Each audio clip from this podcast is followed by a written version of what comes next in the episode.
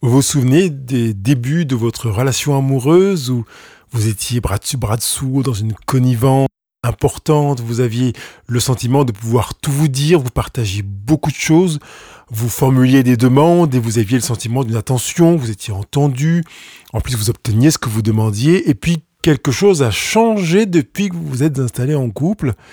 Qu'est-ce qui s'est passé Qu'est-ce qui explique que vous en soyez arrivé à ne plus oser formuler de demandes, à être gêné de formuler des demandes, à avoir l'impression même de déranger l'autre parfois, à avoir envie de vous refermer sur vous-même et de ne plus vous ouvrir à votre partenaire ou à votre conjoint comme c'était le cas au début de votre relation simplement?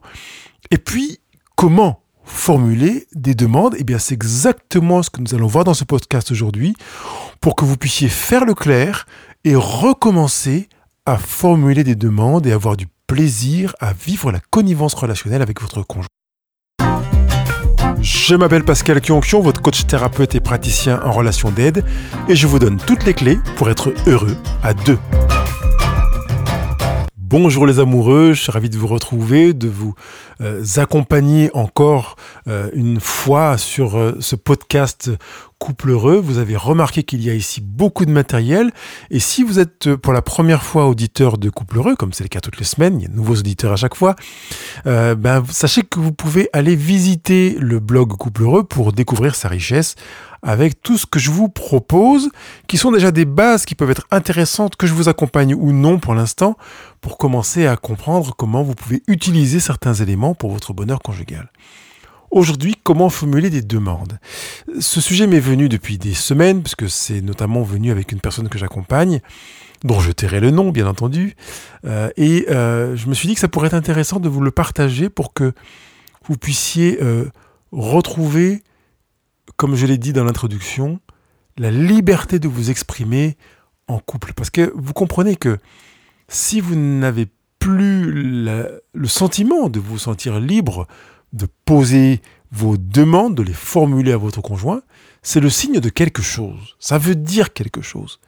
D'accord? Donc, je ne peux pas rester insensible à ce vouloir dire euh, comme si voilà c'était c'est pas grave on va faire comme ça il ou elle ne veut plus entendre ce que j'ai envie de lui demander donc euh, c'est tant pis quoi non je ne veux pas que vous puissiez vous contenter de cette situation et alors que je le formule je sais que plusieurs d'entre vous sont dans des situations conjugales dans lesquelles il ou elle, que vous soyez un il ou un elle, ou un yel, si vous avez un yel, euh, vous vous êtes contenté, vous avez commencé à vous accommoder à l'idée de ne pas formuler de demande, de vous dire c'est comme ça, il ne veut pas, elle ne veut pas, elle n'entend pas, je ne me sens pas entendu, ça fait peut-être partie de la réalité du couple.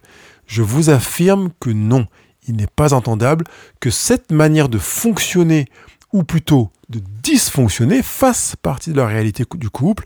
Il n'y a aucune raison de l'adopter comme étant une croyance éventuelle à la règle de la vie à deux hors de question. Donc je voudrais que si vous avez commencé à vous installer douillettement dans cette pensée, dans cette croyance, euh, et que vous la bichonnez régulièrement, veillant à ce qu'il n'y ait pas la poussière sur cette croyance, que vous puissiez secouer le tapis, enlever cette poussière et vous dire c'est un signal qui veut dire que dans mon couple quelque chose ne va plus très bien parce que je devrais être dans une relation conjugale dans laquelle je me sens entendu, L'autre me signale qu'il m'a entendu. Je peux donc lui formuler des demandes. Il peut me formuler des demandes. Et je vais veiller à y répondre dans la mesure du possible. Si vous êtes déjà usager du blog Couple Heureux, vous avez peut-être déjà écouté le podcast qui s'intitule euh, Ne faites jamais rien pour faire plaisir à votre conjoint. Si ce n'est pas le cas, écoutez ce podcast. Parce que la démarche qui consiste à répondre aux demandes ou à formuler des demandes n'est jamais à motiver, selon moi, par une volonté de faire plaisir au conjoint, mais sur des bases que je prends le temps d'expliquer dans le podcast qui porte ce titre-là. Quoi qu'il en soit, je vous mettrai le lien dans la retranscription du podcast d'aujourd'hui pour que vous puissiez en un seul clic vous retrouver sur le podcast en question, à supposer que je n'ai pas donné le titre euh, in extenso. Qu'est-ce qui fait que vous n'arrivez plus à formuler de demande? J'aurais pu prendre l'autre versant qui est qu'est-ce qui fait que vous avez de la peine à entendre ou à supporter que votre conjoint vous formule des demandes Si vous êtes concerné par ce versant-là de l'histoire relationnelle, la bonne nouvelle c'est que c'est le podcast qui viendra, le suivant, après celui d'aujourd'hui. Alors patientons avant d'y arriver. Pour l'instant, je voudrais d'abord m'arrêter sur comment formuler des demandes. Et avant de le faire, je voudrais quand même vous demander de jeter aux ordures vos principes et vos présupposés. Le premier présupposé que je pourrais mentionner serait il est normal que dans un couple, euh, mon conjoint arrive à un moment où il en a marre d'entendre mes demandes. Ça ne tient pas la route. Il est de mise dans une relation conjugale que l'on se poste en écoutant les demandes de son conjoint. Vous feriez ça au boulot? Votre chef vient vous formuler une demande Alors au début, vous l'accueilleriez avec plaisir, les quelques premiers mois, puis au bout de 5 ou 6 ans, vous dites maintenant, il y en a ras le bol, quoi. Il m'a formulé tellement de demandes que maintenant j'en ai marre. Est-ce que vous pourriez traiter ce dossier? Attends, lâche-moi, s'il te plaît. Vous diriez ça à votre employeur ou à votre collègue? Si ça vous venait à l'esprit, ça signifierait quelque chose, une sorte de rupture, une sorte de volonté de révolte, de, de, se poser en, en portail, en fermeture à l'autre. Si vous faites ça dans votre couple, ça veut dire à peu près la même chose, n'est-ce pas? Un autre présupposé serait que l'autre devrait savoir.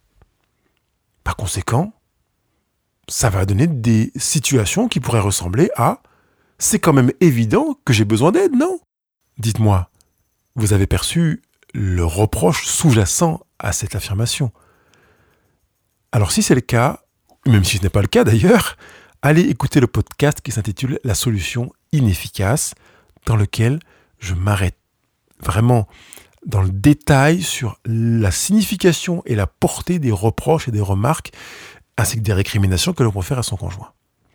Je pourrais prendre un autre exemple. Dans un couple, la moindre des choses est que.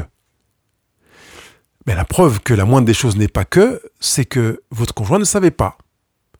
Et quand on se fonde sur ce genre de raisonnement, de pensée, la moindre des choses dans un couple, c'est que, ou il paraît tout à fait évident que, on se fonde sur son propre livre de la loi de la vie conjugale, qui a été rédigé par soi-même, qui n'est accessible que par soi-même, et que personne d'autre ne peut consulter. Ce qui signifie que l'on sème une forme d'injustice dans laquelle on va s'installer, et qui va participer à abîmer la relation puisqu'il n'est pas entendable ou, ou, potentiellement possible que votre partenaire connaisse les articles de votre livre de la loi de la vie conjugale, puisque dans son propre livre de la loi de la vie conjugale se trouvent des articles qui ne sont pas dans le vôtre, puisque son parcours de vie a fait qu'il a grandi dans une autre famille, dans un autre contexte, avec d'autres principes conjugaux, dont la majeure partie s'est retrouvée en mimétisme avec euh, son couple parental ou en opposition avec ce dernier. Donc le principe qui vaudrait que l'autre devrait savoir ne tient pas la route. Ne construisez pas une relation ou ne nourrissez pas une relation dans laquelle vous direz il devrait savoir, ça paraît normal, c'est évident que, parce que vous savez que vous semez des mauvaises herbes dans votre jardin conjugal. Deuxième principe ou présupposé qui se trouve bien souvent dans des couples dans lesquels on a une grande difficulté à formuler de la demande, c'est de la gêne à demander quelque chose. Et ça s'entend dans certaines formulations de questions. Est-ce que ça t'embêterait de me donner un coup de main pour ranger la chambre? Vous entendez cette approche très emphatique dans laquelle on ne voudrait surtout pas bousculer l'autre. Euh, autre exemple, tu serais d'accord qu'on fasse l'amour? Vous comprenez que poser une question ou formuler une demande concernant quelque chose qui paraît évident, puisqu'il y a une sorte de contrat moral euh, interne à la vie conjugale, notamment faire l'amour, notamment donner un coup de main, ne devrait être accompagné d'aucune gêne. Quelque part, c'est une manière d'enfoncer les portes ouvertes dans votre couple. Est-ce que vous demanderiez à votre conjoint s'il est d'accord que vous viviez dans la même maison? Absolument pas. En tout cas, j'espère. Autrement dit, vous n'avez pas à formuler des demandes qui tombent sous l'évidence de la relation conjugale. Ne partez pas non plus du principe que il devrait le savoir, on l'a déjà vu tout à l'heure. D'accord? On peut donc tout à fait aller dans la direction de ce que l'on voudrait sans avoir une approche emphatique, hésitante, qui voudrait surtout ne pas déranger l'autre. Autre principe et présupposé que je vous invite à jeter aux ordures, c'est la pré-croyance que l'autre ne serait pas capable d'entendre ce que l'on voudrait lui dire. Ça pourrait donner des formulations qui ressembleraient à ne le prends pas mal, s'il te plaît, mais j'aimerais bien qu'on aille voir ma mère ensemble, par exemple.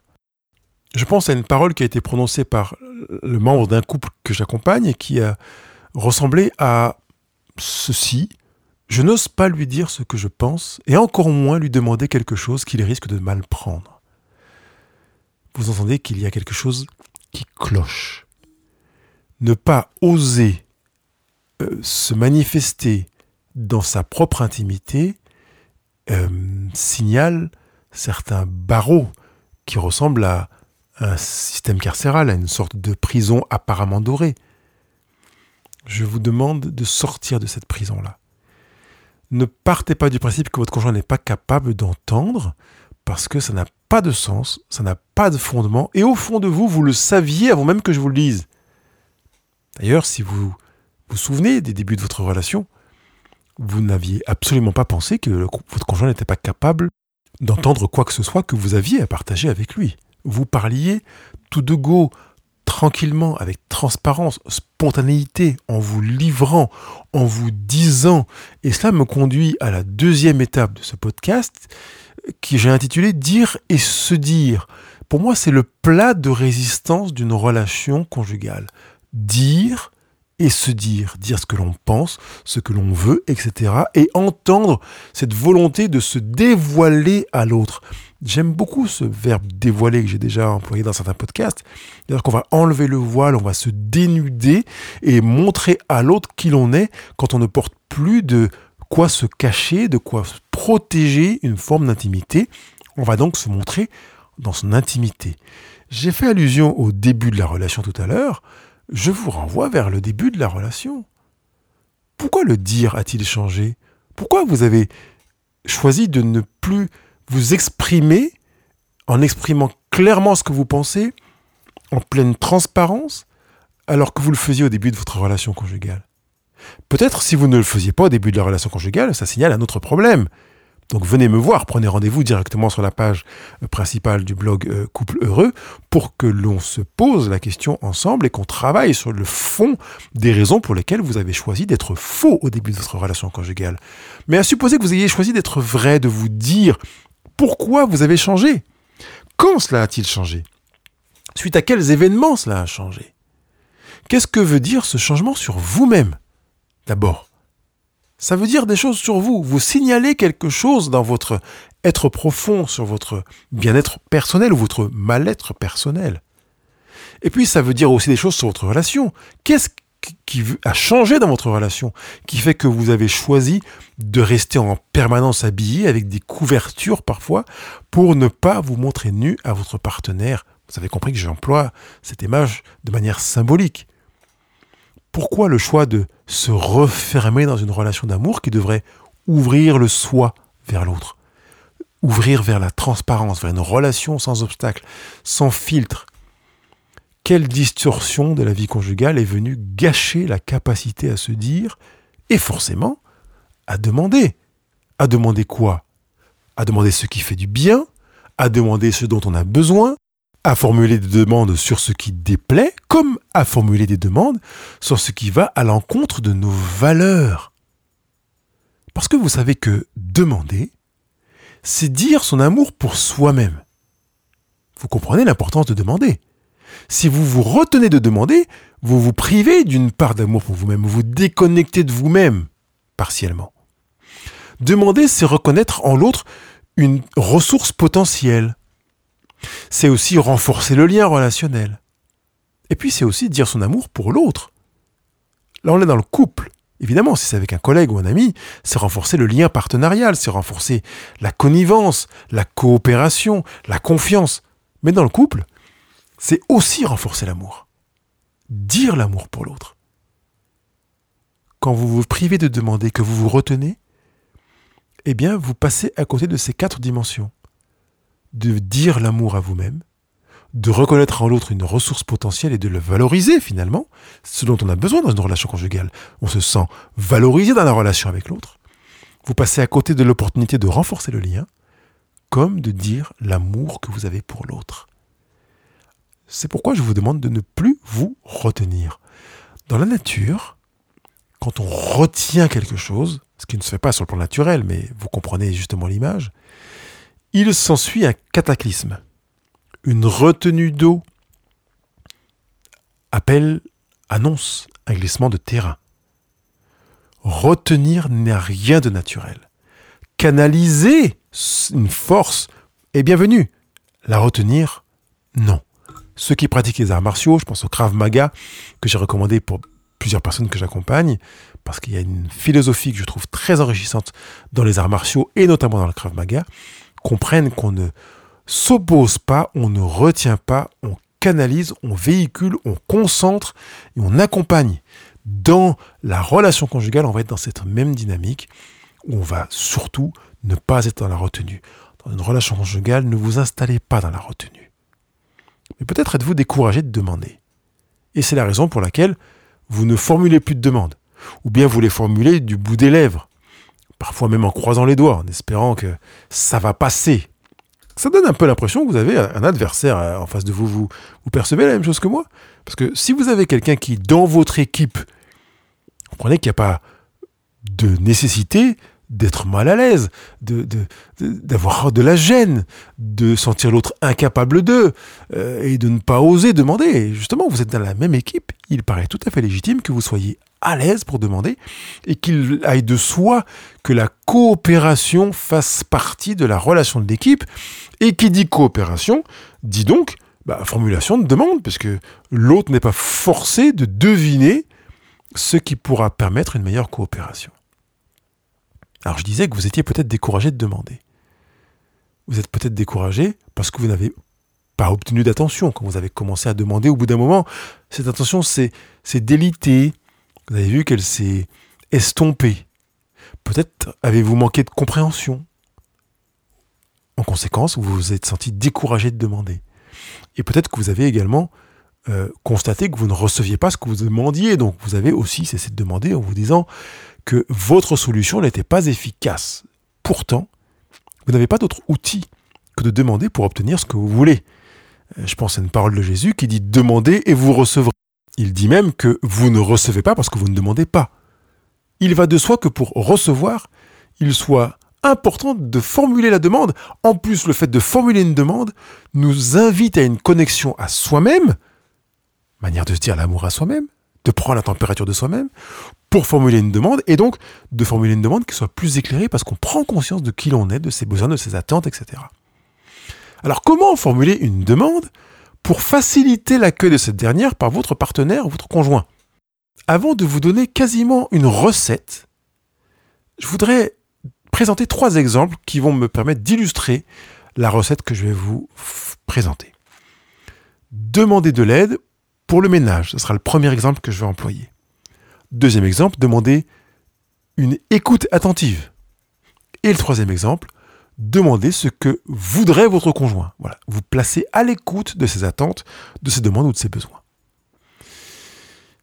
Pour que vous puissiez optimiser votre formulation de demande et en faciliter l'accès, l'accueil par votre partenaire et par conséquent, bien évidemment, augmenter les chances d'obtenir ce que vous voulez, voici la recette que je vous propose. Elle s'articule sur trois possibilités autour desquelles on va greffer notre demande. On va dire trois options. Vous pouvez prendre l'option A, l'option B ou l'option C. L'option A se fonde sur le présent de l'indicatif. Sur mes notes, j'ai mis PI, j'aime pas mal les sigles, comme beaucoup de Français, PI pour symboliser le présent de l'indicatif. On peut fonder sur l'option B sa demande en utilisant le conditionnel plus le présent de l'indicatif. Je l'ai siglé CPI, conditionnel, présent de l'indicatif. On va aussi pouvoir structurer une demande en la fondant sur le conditionnel passé plus le présent de l'indicatif. Ça va donc se sigler CP comme conditionnel passé et PI pour présent de l'indicatif. Je récapitule. J'ai mentionné trois options. La première, PI comme présent de l'indicatif. La deuxième, CPI comme conditionnel plus présent de l'indicatif. La troisième étant CPPI comme conditionnel passé plus présent de l'indicatif. Alors je vais illustrer ces trois éléments de la recette pour que vous voyez ce que j'ai voulu dire et que ça vous paraisse évident. Vous vous souvenez que j'ai donné trois exemples et je vais prendre le premier de ces trois exemples pour les fonder sur le PI, sur le CPI et le CPPI. Le premier exemple étant demander de l'aide pour le ménage. Si je veux formuler une demande en PI au sujet du ménage, ça pourra ressembler à Peux-tu m'aider à faire le ménage, s'il te plaît? Vous avez remarqué que je suis au présent indicatif. Peux-tu m'aider? Si je vais vers cette même demande en CPI, cela pourrait donner J'aimerais que tu m'aides à faire le ménage. Est-ce que tu veux bien? Vous avez entendu qu'après le conditionnel, la question Est-ce que tu veux bien? est bien au présent de l'indicatif. Si je fonde ma même demande sur CPPI, conditionnel passé plus présent indicatif, cela pourrait donner J'aurais aimé que tu m'aides à faire le ménage. Peux-tu le faire, s'il te plaît? Je pense qu'il ne vous a pas échappé qu'il y a un point commun entre mes trois options PI, CPI, CPPI. Et oui, dans les trois options, il y a le présent de l'indicatif. Quand vous formulez une demande, s'il vous plaît, utilisez systématiquement le présent de l'indicatif, quel que soit le temps que vous avez choisi d'utiliser avant. Que ce soit le conditionnel, le conditionnel passé ou le présent indicatif, tout seul avec son pouvoir, parce que vous avez perçu que si je formule ma demande, est-ce que tu voudrais bien m'aider sans présent indicatif, cela sous-entend que il y a beaucoup de latitude pour que l'autre me réponde par la négative. Ou j'aurais aimé que tu m'aides n'est pas une demande c'est l'expression d'une expérience, d'un ressenti, d'une frustration ou d'une aspiration qui est déjà passée. Par conséquent, le conditionnel passé employé seul ne formule pas une demande. Il formule un ressenti, une opinion, une appréciation il est vraiment nécessaire d'utiliser le présent de l'indicatif quand on formule une demande parce que ça change vraiment la donne. Si je prends l'exemple de la demande d'une écoute attentive, j'ai besoin que tu fasses preuve d'une grande attention pour entendre ce que je veux te dire. Te sens-tu de m'écouter maintenant? Autre possibilité, qui va pouvoir peut-être sous-entendre une impression que je suis en train de vivre euh, une carence d'écoute, j'ai le sentiment que tu m'écoutes d'une manière distraite. Est-ce que tu peux m'écouter plus attentivement, s'il te plaît? La tendance naturelle aurait voulu que l'on oublie l'importance du présent indicatif et que l'on soit tenté de dire, pour cette deuxième formulation, j'ai le sentiment que tu m'écoutes d'une manière distraite. J'aurais aimé que tu m'écoutes plus attentivement. Voyez que finalement, il n'y a pas de demande là. Il y a juste l'expression d'un ressenti, d'une position, d'une posture, d'une expérience. Le fait d'utiliser le présent indicatif est-ce que tu peux m'écouter plus attentivement s'il te plaît met l'emphase sur une demande. On attend un oui ou un non, ou un pas maintenant. On attend une réponse avec évidence. Réponse qui n'est pas appelée dans un conditionnel passé. Certes, elle paraît plus sous-jacente dans le conditionnel. Euh, si tu voulais bien m'aider, euh, ça me ferait du bien. Même si j'ai employé le conditionnel pour l'ensemble de ma formulation, on entend qu'il y a une demande ou une attente. Seulement, elle n'est pas formulée pour une action euh, présente, pour une mise en mouvement euh, présente ou même peut-être différée, parce qu'on peut tout à fait euh, exprimer à quelqu'un j'aimerais que tu m'aides. Est-ce que tu serais d'accord de le faire demain? Là, on pourrait utiliser donc cette formulation vers une projection qui n'est pas forcément immédiate. Vous avez compris que j'ai employé un autre temps que le présent de l'indicatif suite à mon conditionnel parce que je n'attends pas une réponse immédiate. Seulement, je pourrais emphaser ma demande d'une réponse immédiate en disant J'aimerais bien que tu m'aides, est-ce que tu serais d'accord de le faire demain? Qu'en penses-tu? Et là, je suis revenu sur le présent indicatif qui permet d'insister ou de formuler une attente présente. En employant le présent indicatif seul ou en l'adossant au conditionnel, ou au conditionnel passé. Vous formulez réellement une demande. Je vous encourage vivement, si vous avez perdu l'habitude de formuler des demandes ou que votre conjoint ne répond pas à vos demandes, de mettre la priorité sur le présent de l'indicatif. Uniquement. Si vous vous rendez compte que vous avez glissé vers le conditionnel ou vers le conditionnel passé, le pays vous attend. Vous savez que vous pouvez le faire suivre du présent de l'indicatif dans tous les cas. Rien ne vous empêche de revenir plus tard en disant écoute, euh, été dit tout à l'heure que j'aurais bien aimé que tu m'aides, euh, et peut-être n'ai-je pas été assez clair. En fait, j'aimerais que tu m'aides là maintenant. Est-ce que tu veux bien m'aider, s'il te plaît? Et là, je suis revenu au présent indicatif en reformulant l'expression de mon souhait qui n'est pas une demande. Ne pensez pas qu'un souhait équivaut à une demande. Vous savez très bien que depuis petit, vous avez fait de nombreux soins pour lesquels vous n'avez pas véritablement aspiré à une réponse. C'est un souhait. Voilà. J'aimerais bien que ou j'aurais bien aimé que. Vous avez remarqué que ces deux temps sont aussi des expressions du souhait. Ça n'est pas forcément une demande. Si vous le formulez au présent indicatif, il est difficile que votre interlocuteur l'accueille comme un souhait. Avant de terminer, je voudrais aussi travailler sur le dernier exemple, le troisième que je vous ai donné tout à l'heure, à savoir la demande de ce que voudrait votre conjoint. Certains conjoints s'expriment en disant J'aimerais bien savoir ce qui te ferait plaisir ou j'aurais aimé savoir ce qui te ferait plaisir. Et vous comprenez que ce n'est encore que la formulation d'un souhait, ce n'est pas une demande. Par contre, si vous l'utilisez avec le présent indicatif, vous pourrez dire qu'est-ce que tu attends de moi? Ou qu'est-ce qui te fait plaisir? Qu'est-ce que tu veux que nous vivions? Vous entendez que je suis au présent de l'indicatif. Alors, j'aurais bien aimé savoir ce qui te ferait plaisir. Est-ce que tu veux bien me le dire? J'ai employé le conditionnel passé en le faisant suivre du présent de l'indicatif qui manifeste une volonté d'écouter ce que dit mon conjoint là, ici et maintenant.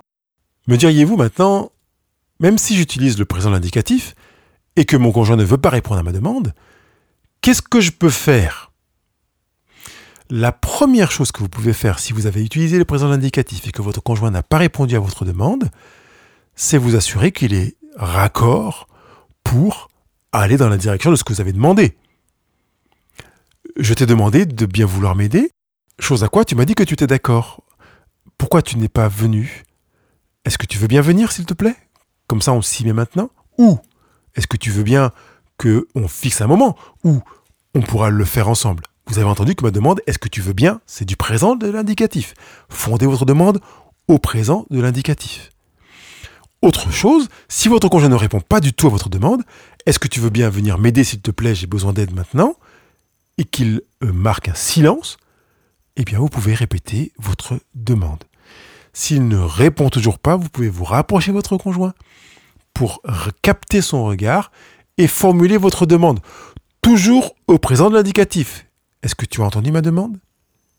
S'il vous répond oui ou non, vous saurez comment vous positionner parce qu'il est possible qu'il n'ait pas entendu votre demande. Donc ne partez pas du principe, comme on l'a dit tout à l'heure, avec des principes et des présupposés, qu'il était censé entendre votre demande et que son absence de réponse signifie un désintérêt. Ne partez pas de ce principe-là.